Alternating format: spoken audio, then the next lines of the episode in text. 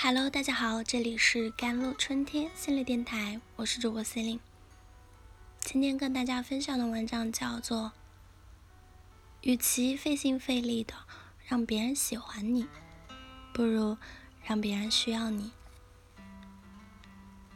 这几天在心理答疑时，发现讨好这个问题被很多人问到。最典型的一种情况就是。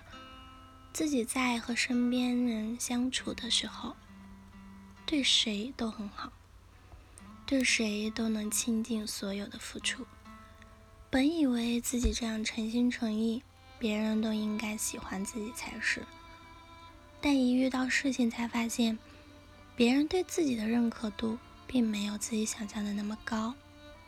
甚至有时候，你为之付出了很多热情、很多心血的人。却在关键的时候，在你的心口捅刀子。于是我们就会想，为什么自己对别人付出很多，得到的却很少？关于这个问题，如果深入分析的话，角度就有很多啊。但是今天我想聊一聊一个很少有人提到的问题：成年人的关系中，喜不喜欢？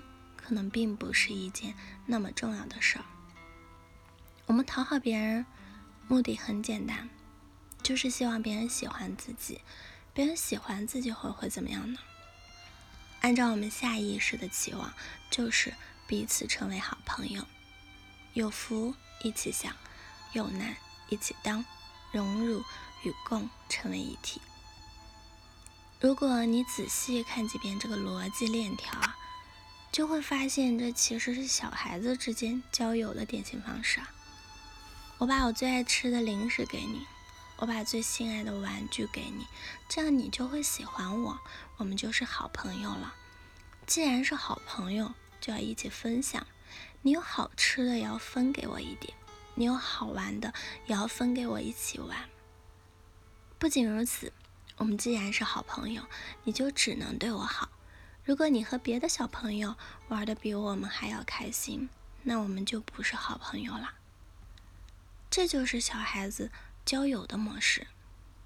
只要我喜欢你，我什么都可以给你；你要是喜欢我，也应该什么都给我。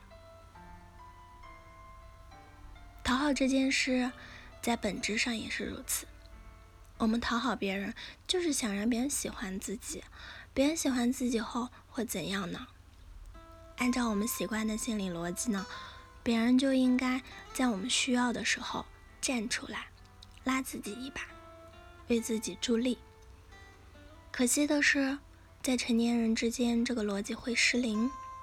在小孩子心中，喜欢这种感觉决定一切；但是在成年人的心中，喜欢这种感觉仅仅是一种感觉。你也喜欢我，我也喜欢你啊。但喜欢是喜欢，利益是利益，中间是有着很清晰的界限的，不会轻易混淆。就是因为这种界限的存在，讨好这种行为的药效被大大削弱了。你平时是对我不错，我对你的印象也很好，但在重要的问题面前，仅仅凭着不错的感觉是不够的。我更看重的是自己的利益诉求能不能得到保障，或者说自己的利益回报是不是最大。所以在成年人的社交关系中，感觉这件事、喜欢这件事，很多时候并不是最重要的。电影《后会无期》中曾有一句经典台词：“小孩子才看对错，大人只看利弊。”这里我们也可以说。小孩子才看喜好，大人只看利弊。这听起来有些让人感伤啊！成年人的世界似乎太不单纯了，太不美好了。其实也没有，养家糊口是一件很严肃的事情，但不看重利益，你身后的家人可能就要吃不好、穿不好、学习不好。在社会的内卷大潮中被卷进海底。所以，一个人在你眼中的世俗和算计，在他家人的眼中，可能就意味着责任和担当。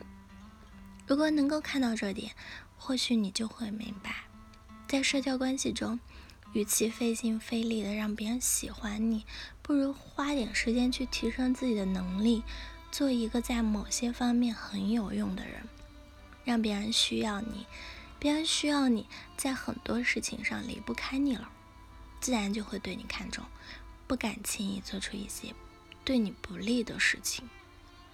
有过一些生活经历的人都明白，建立在感觉基础上的关系，很多时候并不可靠；建立在利益对等基础的关系，有时候反而更牢固一些。好了，以上就是今天的节目内容啦。咨询请加我的手机微信号：幺三八二二七幺八九九五，我是 c e l i n e 我们下期节目再见。